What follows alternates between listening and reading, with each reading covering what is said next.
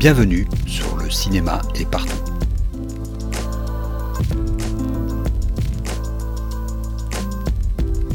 Un podcast sur l'industrie du cinéma et ses évolutions.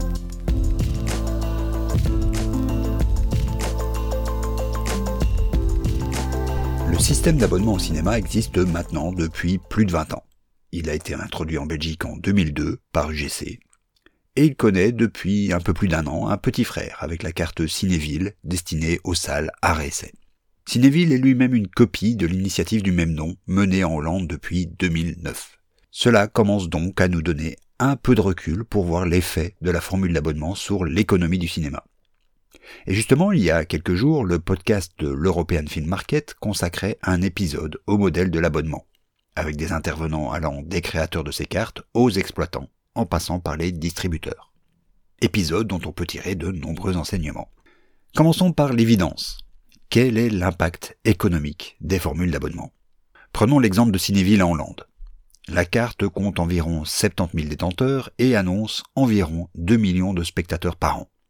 Pour une fréquentation nationale qui tourne aux alentours de 25 à 30 millions d'entrées en 2022, selon les chiffres de l'Observatoire européen de l'audiovisuel, cela nous amène donc aux alentours de 6,5 à 8% de la fréquentation via la carte Cinéville. Plutôt pas mal. Du côté de la France, les chiffres qu'on a pu trouver sont similaires, avec une moyenne de 7,3% de fréquentation via les diverses cartes. Sauf qu'évidemment, ces 7 à 8% de places occupées le sont avec des formules au rabais. Le système d'abonnement a donc pour tendance de tirer vers le bas le prix moyen du ticket. C'est 8% des ventes de tickets qui rapportent moins à toute la chaîne de valeur du cinéma. Mais cette assertion n'est vraie que si on considère que ces 8% de spectateurs abonnés prendraient, sans l'existence de la carte, le même nombre de tickets au prix plein. Et il est évident que ce ne serait pas le cas. Une fréquentation moyenne aussi assidue n'est atteignable que si l'incitant économique existe, ou plutôt que la contrainte économique est plus faible. Les enquêtes sur les utilisateurs de ces cartes montrent que leur consommation de cinéma est en quelque sorte plus impulsive. Puisqu'ils sont abonnés, la décision d'aller voir plus ou moins de films n'a plus d'implication économique directe. Mieux, au plus ils vont voir de films, au mieux leur abonnement est rentabilisé. En clair, la carte est un incitant supplémentaire dans le processus de décision en faveur de la salle de cinéma.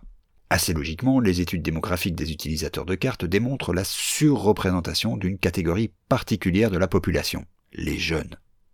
Avec leur appétit culturel mis sous pression par leurs conditions économiques, ils voient dans la carte un moyen de satisfaire leur curiosité tout en maintenant leur budget. Or, on le sait tous, les jeunes sont LA population à reconquérir, surtout pour le cinéma d'auteur. Mieux encore, les dernières années nous ont donné à voir un autre argument en faveur de la carte. Elle offre une meilleure résilience au parc de salles qui l'utilisent. Lorsque le marché est en berne, comme à la sortie des lockdowns liés au Covid, les réseaux français possédant un système de cartes, UGC, Pathé ou MK2 en tête, connaissent une reprise bien plus rapide ou subissent moins les contre-coups que les autres salles. Et cela pour des raisons simples, corrélées entre elles les personnes ayant opté pour un système d'abonnement sont presque par définition les plus gros consommateurs de cinéma en salle. Ils constituent donc le cœur de cible des salles. L'abonnement donne accès à ce cœur de cible. 2. L'affiliation engage l'utilisateur. Être abonné à un service, ce n'est pas simplement utiliser le service, c'est s'engager à être ce type de cinéphile qui va au cinéma. L'affiliation à une carte de cinéma n'est pas la même chose qu'un abonnement à Netflix par exemple. Ce n'est pas l'accès à un buffet audiovisuel à volonté que l'on pourrait arrêter quand on est rassasié. C'est une affirmation de ce qu'on est. Un cinéphile ou un cinéphage, suivant la définition qu'on veut se donner. Et on renonce moins facilement à quelque chose qu'on considère comme faisant part de son identité. 3. Il y a un élément de communauté lié à ces cartes. Être abonné à une carte, c'est aussi être informé sur le cinéma par le biais de ces cartes et des salles qui en font partie. Bien sûr, toutes les cartes ne travaillent pas avec la même ardeur cet aspect communication. Et dans le cas de cartes indépendantes comme Cinéville, il convient d'être prudent sur ce qu'on communique, pour ne pas privilégier une salle plutôt qu'une autre, ou de noyer ses abonnés sous un trop grand flux d'informations. Cependant, être abonné à une carte, c'est aussi s'informer plus sur l'actualité du cinéma. 4. le coût d'acquisition d'un spectateur baisse avec la carte. On le sait, la promotion au cinéma est un éternel recommencement, qui se fait film après film, chacun étant par définition différent du précédent. Le coût marketing d'une sortie a explosé ces 20 dernières années, autant pour les blockbusters que pour les films à plus petit budget. Et ce genre de concurrence financière se fait toujours au détriment des plus petits acteurs du système, le cinéma d'arrêt essai. Une base installée, curieuse et fidèle, permet d'atteindre des résultats en termes d'entrée salle similaires pour un moins grand investissement. Il faut bien sûr pour cela que le taux d'abonnement soit suffisamment conséquent et reste stable. Le défi des cartes est donc de garder un taux de désabonnement le plus bas possible une fois une certaine part de marché acquise. La bonne nouvelle est que le taux d'abonnement n'a pas l'air de devoir être très élevé. Les chiffres hollandais cités plus haut montrent qu'avec 70 000 abonnés, on peut atteindre 6 à 8% de part de marché. Les sondages d'opinion et les témoignages empiriques auprès des utilisateurs de cartes tendent à montrer que ceux-ci sont plus curieux, plus aventureux dans leur choix de film. C'est là l'un des préjugés qui colle le plus aux cartes de cinéma. Elle constituerait un effet d'aubaine économique qui, in fine, profiterait le plus aux blockbusters. L'effet semble démontrer le contraire.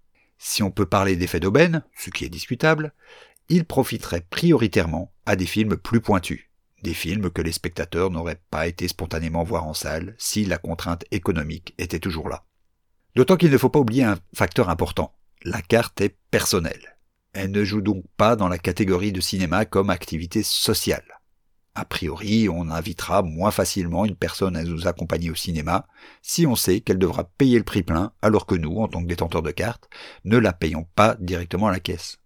Là aussi, une bonne part des témoignages semblent faire entendre que, pour les détenteurs de cartes, le cinéma est une activité solitaire, qui profite, là aussi, à des films plus pointus, puisque la question du consensus sur le choix du film ne se pose pas non plus. L'effet des cartes semble donc être aussi celui d'un aplatissement des inégalités entre blockbusters et films de niche. Mais tout cela pourrait cependant être potentiellement un problème pour les cartes, surtout pour les cartes indépendantes. La cinéphilie a beau être une forme de distinction, au sens bourdieusien du terme, elle ne trouve sa valeur que si elle s'inscrit dans un cadre social où elle peut s'exprimer.